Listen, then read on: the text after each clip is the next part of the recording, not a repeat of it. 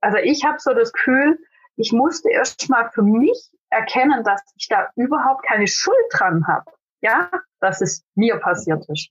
Und dass ich da äh, in, den, in eine Familie gekommen bin, wo das im Endeffekt tagtäglich passiert ist. Hi und herzlich willkommen im Me Too Podcast, dem Podcast für Opfer und Betroffene von sexueller Gewalt. Ich bin Mai Nguyen und ich führe dich hier durch. Bitte, bitte sei achtsam mit dir beim Hören des Podcasts. Wenn dich die Inhalte triggern, such dir auf jeden Fall Hilfe, denn das Schweigen hat ein Ende. Andrea Schnell ist Autorin des Buches Ich bin Überlebende über 30 Jahre musste sie körperlichen und emotionalen Missbrauch innerhalb ihrer Familie erleben, der auch noch vertuscht wurde. In diesem sehr, sehr persönlichen Interview, diesem Zweiteiler, berichtet Andrea über das, was sie erlebt hat und das, was sie gestärkt hat, wie sie ihren Heilungsweg gegangen ist, was ihr geholfen hat und wie sie zu der Frau geworden ist, die sie heute ist, Autorin, Survivor Queen, Familienaufstellerin. Ich möchte dich, auch wenn schon eine Triggerwarnung vorausgegangen ist, nochmal ganz besonders bei dieser Folge darauf hinweisen, dass Andrea an einigen Stellen sehr explizit wird. Wenn du dir keine Gewaltdarstellung anhören kannst, dann hör dir bitte diese Folge nicht an und oder hol dir jemanden dazu, eine Vertrauensperson und hört euch die Folge zusammen an achte gut, gut, gut auf dich. Und dann kannst du sicherlich auch aus dieser Folge ganz viel mitnehmen. Viel Freude, viel Inspiration beim Hören. Hi und herzlich willkommen zu einer neuen Interviewfolge hier im Me Too Podcast. Und genau entsprechend des Titels geht es heute wieder darum, um eine Me Too Story. Ich habe heute einen Gast bei mir, die Andrea Schnell. Wir kennen uns tatsächlich schon bestimmt seit über einem Jahr über Social Media und WhatsApp, aber wir haben uns es noch nicht geschafft, uns zu treffen. Tatsächlich hätte es diese Woche soweit sein können, aber ich habe meine Tage bekommen und mein Körper hat mir gesagt, bleib zu Hause, bleib im Bett und ruh dich aus. Und darauf habe ich gehört. Und ähm, ja, irgendwann wird es bestimmt soweit sein. Aber äh, ich freue mich jetzt erstmal, euch die Andrea hier im Podcast vorstellen zu dürfen. Andrea hat selber schon zwei Bücher über das Thema Missbrauch veröffentlicht, beziehungsweise über ihren eigenen sogar, was sie erlebt hat. Sie hat übers Schreiben verarbeitet. Die meisten Menschen verarbeiten erst und schreiben dann. Die Andrea hat beschlossen, es andersrum zu machen und übers Schreiben das Erlebte zu verarbeiten. Und da freue ich mich sehr, sehr, Sie heute hier mit euch, für euch begrüßen zu dürfen. Hi Andrea, cool, dass du da bist. Hallo Mai, ich bin jetzt ein bisschen aufgeregt. Ist doch eine ganz, ganz krasse Situation, aber ich freue mich total hier zu sein und mit dir dieses Interview machen zu können. Ja. Super schön. Erstmal durchschnaufen. Ja, das ist voll in Ordnung. Aufregung ist, ist voll erlaubt. Ja, ja. Magst du dich kurz selber vorstellen? Ein bisschen was habe ich ja schon verraten. Ja, also ich bin Andrea Schnell. Ich habe, äh, ja, ich rede jetzt einfach mal von vorne. Äh, ich habe 30 Jahre Missbrauch erlebt und ähm, habe über diesen Missbrauch zwei Bücher geschrieben, habe mich dadurch ähm, ja so ein bisschen frei geschrieben und die Verarbeitung lief jetzt, ich sage jetzt mal die letzten 18 Jahre. Und äh, heute kann ich sagen, so jetzt fängt so das Leben an, so wie ich es mir vorstelle. Und äh, ja und jetzt äh, gehe ich dann auch mal besuchen, ne? so mit unserem Wohnwagen waren wir letztens in der Gegend und dann wollten wir uns treffen und dann kam natürlich was dazwischen. Aber ist das okay. ist egal. Das wird nochmal versucht. Mhm. ja, was gibt's zu mir zu sagen? Äh, ich bin äh, 48. Nein, stimmt nicht. Nein, ich bin jetzt 49 geworden. und ja, ja, das Alter.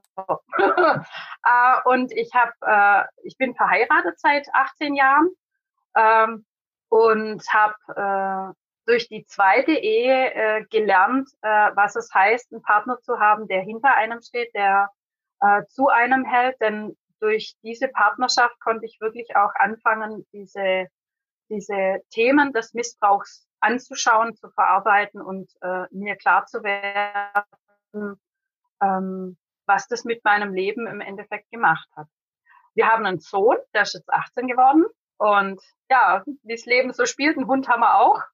Und, ähm, Mann, Haus, Sohn, ja. Wo ist genau, der Pool? So. Nein, nein, nein, Wohnung. Wohnung, Mann, Haus, Sohn, Kind, so. Und der also Pool. Also das Wohnwagenhaus, so. Ne? genau. Und Hund haben wir auch noch. Und mhm. ähm, ja, so zu mir, also ich habe äh, viele Ausbildungen gemacht in, in der Form äh, Aufstellungstechnik. Also ich habe die Aufstellungstechnik, die Familienaufstellungstechnik habe ich kennengelernt, als ich in der äh, Adula-Klinik war in Oberstdorf. Äh, da wurde ich zum ersten Mal bewusst, dass ich einen Körper habe, der fühlt. Ja, also vorher habe ich, äh, kann man sagen, nichts gefühlt, körperlich. Mhm. Und ähm, durch diese Aufstellarbeit konnte ich dann so, äh, das sind ganz, ganz komische Sachen passiert in meinem Körper. Ich habe auf einmal Kopfweh gehabt, obwohl das überhaupt nicht, also mein, mein Thema war, ja. Und ähm, ja, habe so über dieses äh, Aufstellen äh, 2007 war das, Anfang 2007, und habe über dieses Aufstellen dann auch angefangen, meine Themen zu bearbeiten habe dann eine Ausbildung gemacht, äh, 2008, 2010. Also das war eine zweijährige Ausbildung nach Hellinger, Familienaufstellung nach Hellinger. Dann habe ich noch äh, 2010 äh, den Franz Rupert kennengelernt, habe mich da auch zu einer Ausbildung angemeldet, habe viele Selbstbegegnungen bei ihm schon vorher gemacht, ähm, habe dann 2011 auch Olaf Jakobsen kennengelernt, habe nach dieser Arbeit auch äh, gearbeitet. Also das sind die freien organisatorischen Aufstellungen, wo einfach alles dazugehört. Also äh, das Telefon klingelt, äh, der Piepser tut oder sonst noch irgendwas. Äh, ja, es gehört einfach alles dazu. Und 2015 habe ich dann die Traumaaufstellungen bei äh, Franz Ruppert besucht. Und so habe ich mir im Endeffekt so einen Grundstock geschaffen, ähm, was ich heute auch anbiete, ähm, Selbstbegegnungen für Menschen, die einfach äh, Problematiken anschauen möchten. Und äh, ja, ich denke mal, das ist ein sehr feines Medium, um äh, achtsam, liebevoll und sehr äh, präzise auf äh, die Themen einzugehen, die man gerade hat. Hm. Jo. Ja, einiges ja. über dich zu erzählen. ja, und bestimmt noch nicht alles. nee, super ja. schön. Ich finde es so, so spannend, wie du ja rausgekommen bist ähm, aus. Ich meine, 30 Jahre Missbrauch ist krass lang. Ich meine, ich bin noch nicht mal 30, ja. ja, das das finde ich, äh, also finde ich super, super stark, dass du da deinen Weg rausgefunden hast und da jetzt deinen ganz eigenen Weg gehst. Ähm, Lass uns, äh, wenn es für dich okay ist, nochmal in deine ersten 30 Jahre reingehen, einfach, ähm, dass diejenigen, die zuhören, ähm, ja verstehen können ähm, und eben auch, ähm, ja, die Idee hinter diesem Podcast ist ja ne, dieses Me Too. Mir ist das ja. auch passiert, ich habe das auch erlebt und all diejenigen, ja. die vielleicht jetzt noch, ich meine, in du hast ja in einer krass missbräuchlichen Familienstruktur gelebt, bist dort aufgewachsen, bist dort hineingeboren worden, dass diejenigen, ähm, die Ähnliches vielleicht jetzt gerade erleben, spüren, hey, ich bin nicht alleine und es liegt nicht an mir, sondern ja. da passieren Dinge, die haben nichts mit mir zu tun. Ich kann ja. und darf mich hieraus befreien und irgendwann aus vollem Herzen lachen, wie die Andrea hier gerade mir ins Mikro reinlacht. ja. Ähm, ja, genau. Ja, also ähm, alle, die gerade zuhören, wie gesagt, die Andrea, die ist sehr stabil, die hat zwei Bücher über alles geschrieben, in allen möglichen Therapien und Kliniken das aufgearbeitet und wir sprechen halt auch nur so weit, wie es für dich, Andrea, hier in Ordnung ist und ähm, wenn es irgendwann zu tief wird, gib einfach Bescheid, so wie wir es besprochen haben. Genau. Ja, mache ich. Ja, magst du einfach mal loslegen? Wie, wie, was ist bei dir eigentlich genau vorgefallen? Wie war das bei dir in der Familie und wann hast du gemerkt, dass da was nicht stimmt? Ähm, also gemerkt habe ich relativ früh was. Ähm, ich glaube, ich war elf oder so. Und äh, meine Eltern haben sich scheiden lassen, da war ich zehn.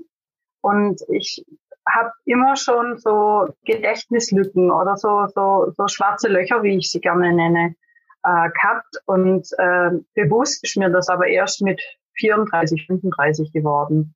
Ähm, und ich habe dann im Endeffekt ähm, angefangen, einfach ähm, ja so zurückzuarbeiten. So kann man das vielleicht sagen.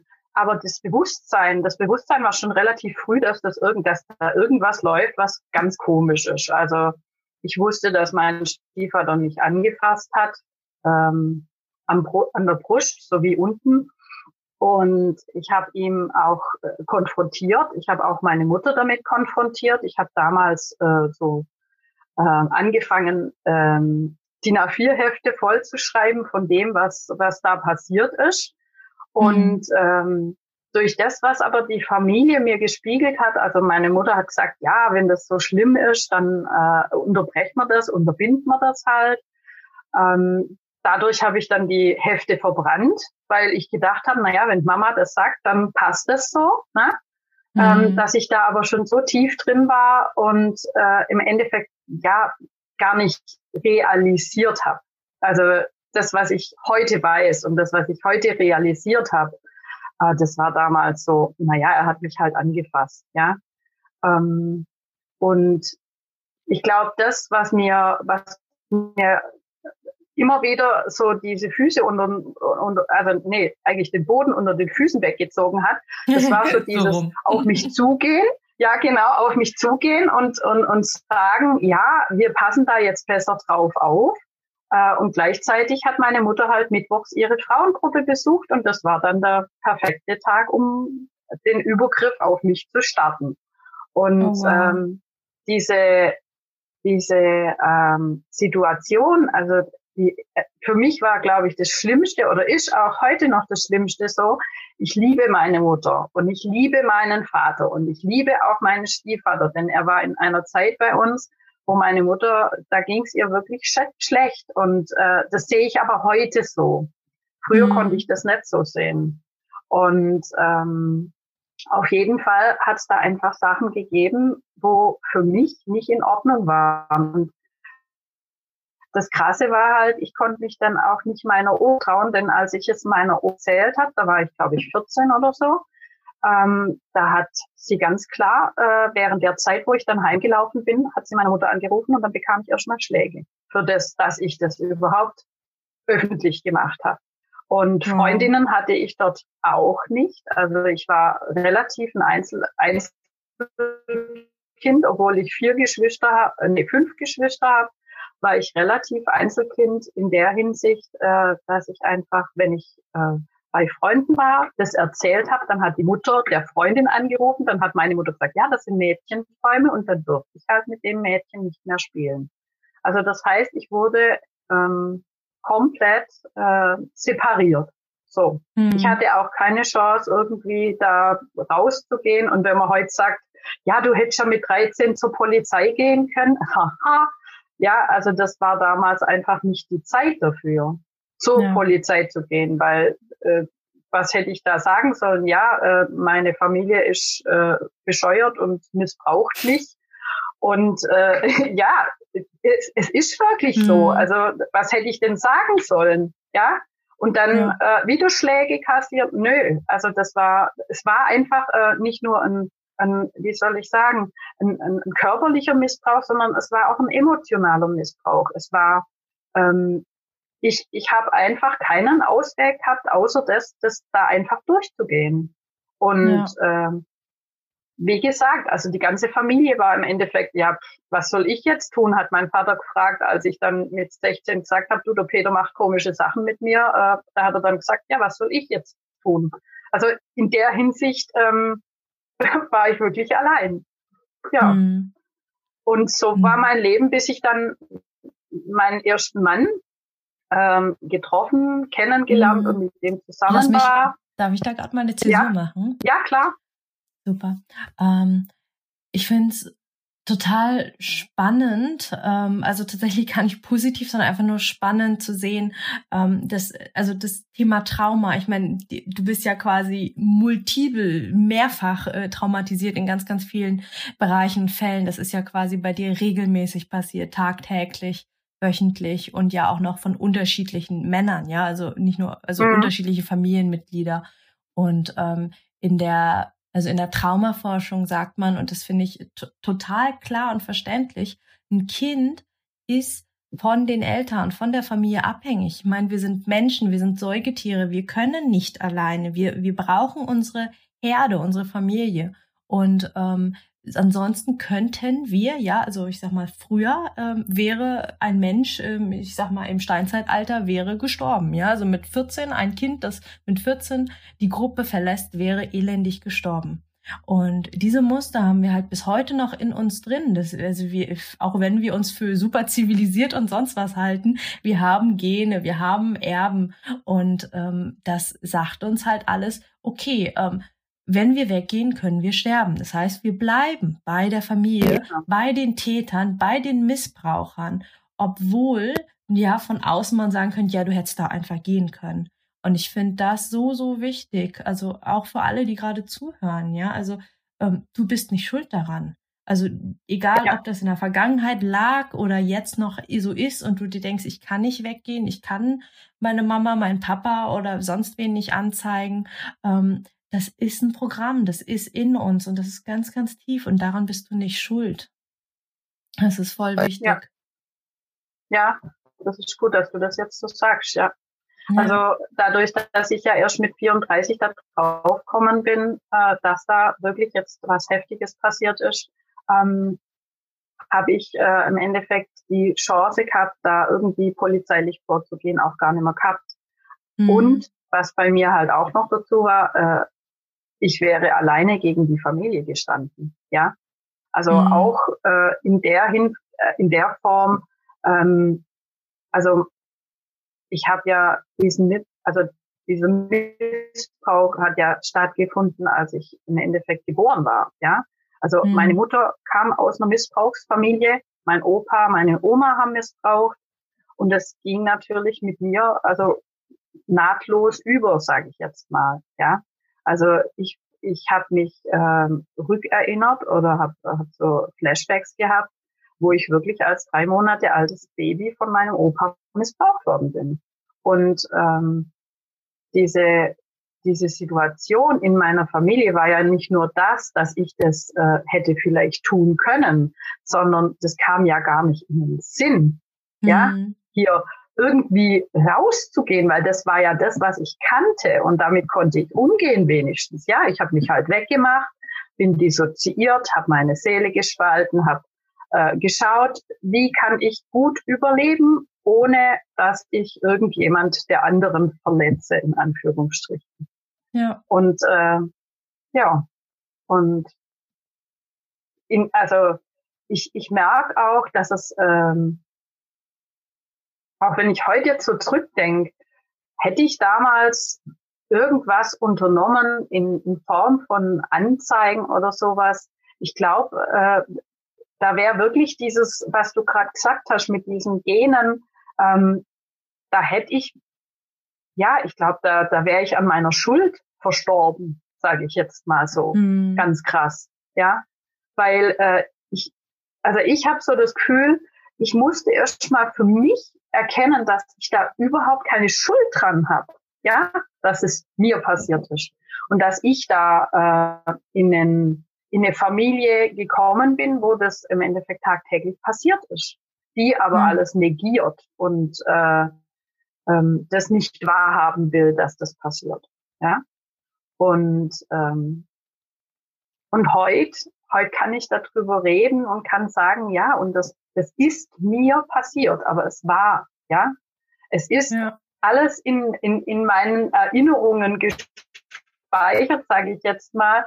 Aber ich, ich habe jetzt ein, ein Lebensgefühl, das ich, ähm, ja, das ich einfach früher nicht hatte. Also heute, heute muss ich nichts verdrängen oder muss nichts äh, vergessen oder ähm, ins, ins, ins Nirvana schieben, sage ich mal. Ja, sondern mhm. heute kann ich wirklich sagen, äh, das fühlt sich gerade gut an und das fühlt sich nicht gut an und das, was sich nicht gut anfühlt, das lassen wir mal lieber. So. Ja. Ja.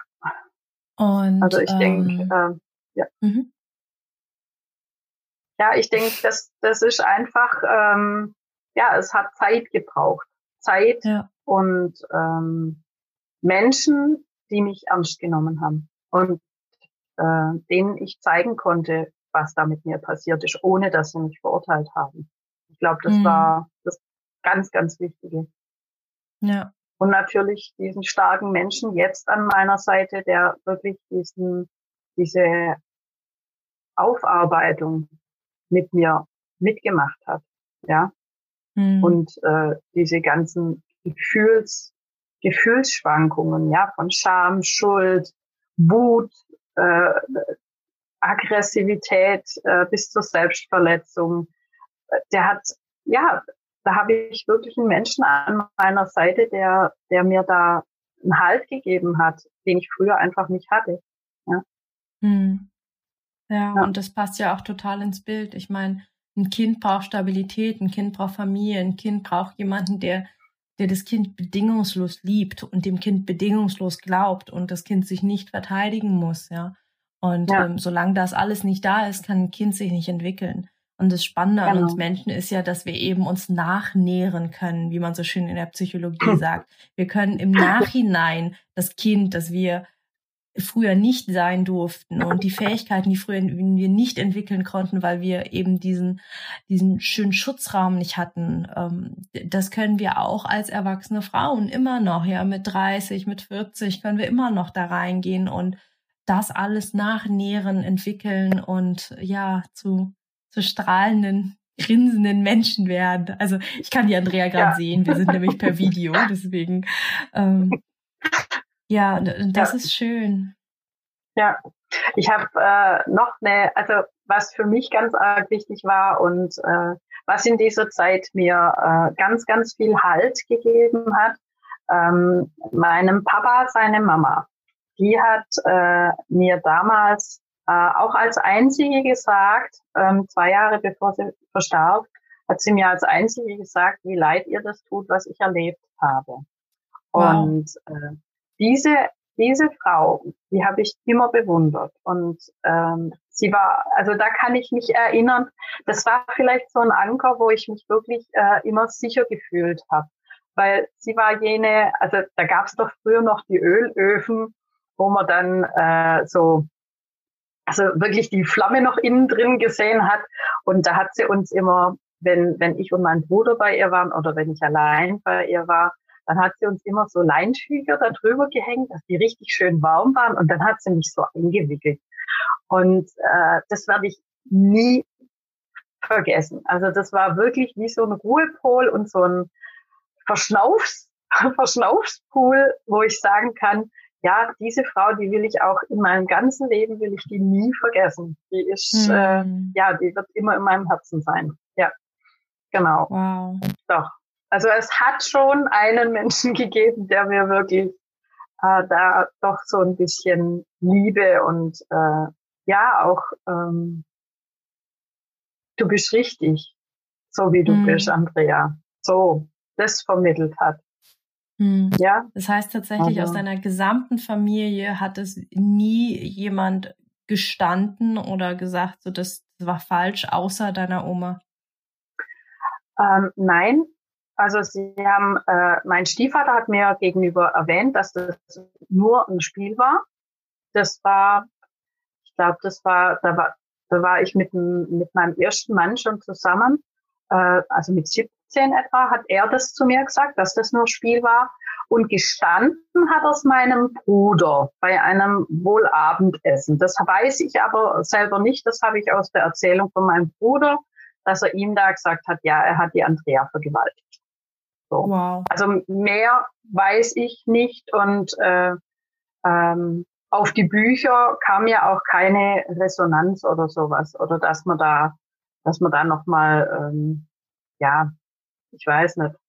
Ich habe, glaube ich, was anderes erwartet oder habe gedacht, naja, vielleicht melden sie sich aufgrund der Bücher noch mal. Aber 2013 gab keine äh, Reaktion. Die einzigen Reaktionen waren immer energetisch. Ähm, das ist äh, ja, das war eine krasse Geschichte. Ich habe, ähm, also mein Vater ist Schreinermeister und der hatte äh, mir und meinem Mann ein Bett gebaut. Und dieses Bett habe ich nicht mehr sehen können. Ich habe gesagt, ich muss das jetzt entweder ummalen oder umfunktionieren oder irgendwas muss damit passieren. Und äh, habe das dann auseinandergebaut und an diesem Tag haben wir ein E-Mail bekommen von der Familie meines Vaters, mhm. die mal wieder nachgefragt haben, wie es uns geht.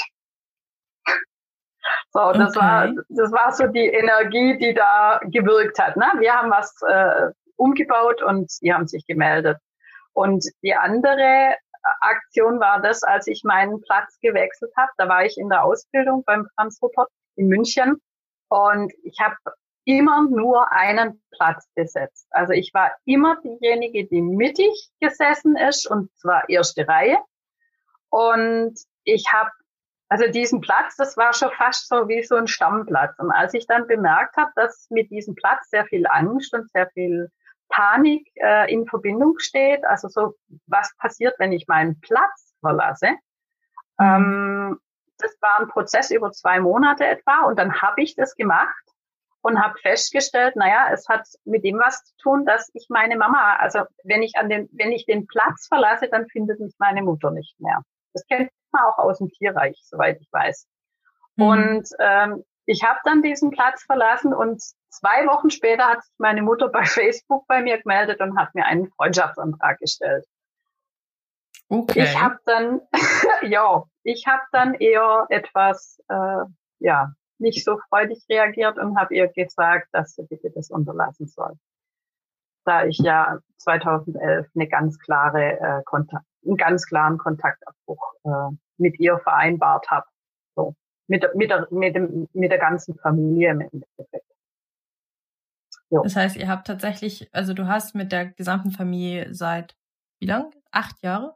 Mhm. Acht Jahre, neun Jahre? Neun Jahre. Keinen Kontakt. Ja, mhm. genau. Ja, ja, ich krieg immer noch was mit. Äh, ähm, also so, es ist krass, wie die, wie die Verbindungen sind. Also mein erstes Buch habe ich ja 2013 geschrieben und mhm. 2015 oder 16 oder was sogar noch, ich weiß es nicht mehr ganz genau, ist auch egal, hat ein alter ehemaliger Schulfreund von mir, hat das gelesen und der wohnt in Rostock.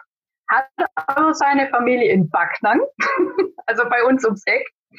Und äh, in diesem, in diesem äh, Zuge äh, kam das Buch dann auch zu meiner Familie und da habe ich dann über den Freund aus Rostock habe ich dann erfahren, dass das Buch lächerlich ist. So, also solche Sachen habe ich dann immer gekriegt. Oder äh, über ein Treffen von der Patentante von unserem Kind äh, mit meiner Schwester, die auch Krankenschwester ist. Die haben sich mal im Krankenhaus getroffen. Keine Ahnung warum, wieso, weshalb, aber auf jeden Fall haben sie das. Und dann habe ich halt auch erfahren, also wie sie, wie die Familie über das Bücherschreiben und über mich denkt. Und mhm. äh, daraufhin habe ich dann ganz klar gesagt, also das hat sich in den 18 Jahren, die ich jetzt äh, für mich verarbeite, in den ähm, Momenten, wo ich wirklich eine Familie gebraucht hätte und sie nicht gehabt habe, äh, hat sich nichts geändert. Also an der Einstellung von meiner Herkunftsfamilie. Mhm. Und dann muss ich einfach sagen, okay, dann darf das ohne die weitergehen. Ja. Jo. Mm, magst du noch ein bisschen mehr darüber erzählen, was dir genau zugestoßen ist oder an was du dich erinnerst? Du hast ja schon gesagt, du hast viele Erinnerungslücken, was ja auch wieder vollkommen mhm. normal ist. Auch das hier nochmal, das mag ich ja auch einfach nochmal für alle, die zuhören, erwähnen. Ja, also der Körper und unsere Psyche, die schützen uns vor Dingen, die so schlimm sind, dass äh, wir es zu dem Zeitpunkt nicht verarbeiten könnten. Und dazu gehören eben Traumata und dazu gehört eben ganz klar Missbrauch, sexueller Missbrauch, Vergewaltigung. Und äh, das passiert zum Beispiel durch Teilamnesien oder Amnesien. Also tatsächlich einfach komplett schwarz, Blackout, ne, wie man es so im Film beschreibt, einfach so ein abgerissener Film und irgendwann geht es auf einmal wieder weiter. Und das finde ich total wichtig, dass, dass wir das klar haben, dass auch wir da nicht schuld sind, dass unser Gehirn uns da keinen Streich spielt, dass wir nicht uns irgendwelche Sachen einbilden oder träumen. Und ähm, wer, wer da noch mal mehr zu erfahren mag, kann gerne auf ähm, eine ältere Podcast-Folge von mir gehen, wo ich erzähle, wie Traumata sich eigentlich aufs Gehirn, also wirklich auf Zellstruktur, auf wissenschaftlicher Basis, was heute schon erforscht ist, ähm, sich ganz klar abbildet. Und da gehören eben Amnesien und Teilamnesien dazu. Und ähm, ja, da einfach, du bist nicht schuld, du hast kein Problem, das ist alles total gesund und genau richtig so, wie dein Körper und dein Geist reagieren. Um, genau, und dann nochmal den Ball zurück zu dir, Andrea. Ähm, erzähl nur so weit, wie du magst. Ja, ich, ich kenne ja dein, dein erstes Buch zumindest ähm, und kenne da Stellen draus und weiß deswegen, dass du da drüber sprechen, schreiben kannst. Ähm, einfach nur, dass wir, dass wir ein Bild davon haben, ähm, was da eigentlich passiert ist und ja auch wirklich multiple durch verschiedene Personen an verschiedenen Orten, verschiedene Stellen. Gell? Also du hast geschrieben durchreichen. Also du hast irgendwie das Gefühl gehabt, du wurdest quasi von deiner Mutter einmal durchgereicht an alle möglichen Menschen. Das fand ich krass. Genau. Also ähm, im Endeffekt, vielleicht äh, fange ich dann da an, äh, wo dieses Bewusstsein zum ersten Mal so richtig aufgetaucht ist. Ähm, und zwar war das 2006 im Oktober. Da war ich beim Frauenarzt und habe äh, ja, weil ich immer mal wieder beim Sex äh, Probleme hatte, weil es weh, weh tat, richtig weh tat, ähm, habe mich dann untersuchen lassen und der Doc hat dann gemeint, ja, äh, Sie haben einen Dammriss. Dann habe ich gesagt, ja, ist das was Schlimmes oder so. Nee, da kann man schon was dagegen tun oder dass das einfach ein weicher, dass das wieder weicher wird.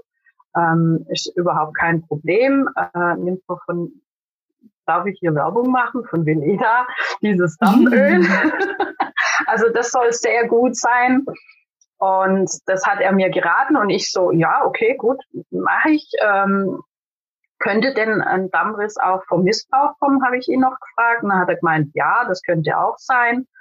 Ähm, und also ich habe da wirklich, das war wie so, wie so eine äh, ähm, Wolke sieben, in der ich da noch drin gewesen bin. Und dann bin ich in die Apotheke und habe mir das Dammöl besorgt bin dann raus in meinen roten Flitzer. Damals hatte ich noch ein Dekadett. Rot. bin hinter das Lenkrad gesessen. Und dann war es wirklich wie so ein Schwall kaltes Wasser mit Eiswürfeln drin. Äh, woher kommt denn der Dammriss? Ich habe mein Kind per Kaiserschnitt bekommen vor zwei Jahren. Mm. So. Und dann war natürlich Polen offen, sage ich mal. Ähm, ich habe in dieser Sekunde im Endeffekt nur eins gewusst. Ich muss mit meinem Mann telefonieren. Ich muss gucken, dass ich klar irgendwie heimkomme. Äh, das war das Einzige, was mich noch gehalten hat. Ich kann mich an diese Fahrt äh, kaum mehr erinnern. Ich weiß nur, dass ich die ganze Fahrt mit meinem Mann in Kontakt war. Hm. Und äh, als ich dann daheim war, konnte ich erstmal gar nicht mehr reden, sondern ich habe, glaube ich, äh, zwei Stunden erstmal durchgeheult hm. äh, bis ich mich dann beruhigt gehabt habe und ähm, ja, mein Mann so die, die, diese, diese krasse Geschichte, ja, also es war ja überhaupt noch nichts, äh, wie, was, wo. Äh, ich habe ja überhaupt keinen Plan gehabt, was da Sache ist. Und ähm, aufgrund dieses Vorfalls habe ich dann mit meinem Hausarzt äh, gesprochen und habe gesagt, äh, ich muss in Therapie, es, äh, es bleibt mir nichts mehr anderes übrig, ich muss hier weg, äh, ich muss das jetzt angucken, ich muss da aufarbeiten. Hm. Und dann war ich, äh, ja, im Endeffekt war das Ende Oktober und dann war ich noch einen Monat daheim, wo ich sehr viel geheult habe, wo ich ähm, ja sehr viel ähm, ja auch nochmal äh, so in mich gegangen bin, war das alles wahr? Ist, ist da wirklich was passiert? Was, was ist da passiert? Wo, wo, woher kommt jetzt dieses Gefühl? Was, was, was geht da ab?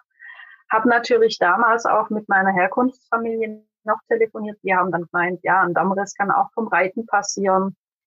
Ähm, also ich wurde wieder nicht ernst genommen, ja. Mhm. Und ähm, als ich dann am 13. Dezember in die Adola-Klinik gegangen bin nach Oberstdorf, da war, das war wie so ein, so ein Lebensabschnitt. Und heute kann ich sagen, ich glaube, ohne diese Klinik hätte ich damals nicht überlebt.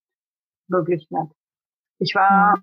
so am Ende, ich hatte einen viereinhalbjährigen Sohn, der im Endeffekt nicht mehr gewusst hat, warum die Mama so viel heult, warum das so, so furchtbar ist, was da passiert ist.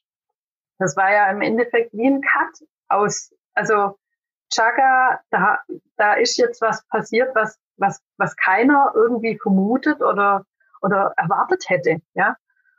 Und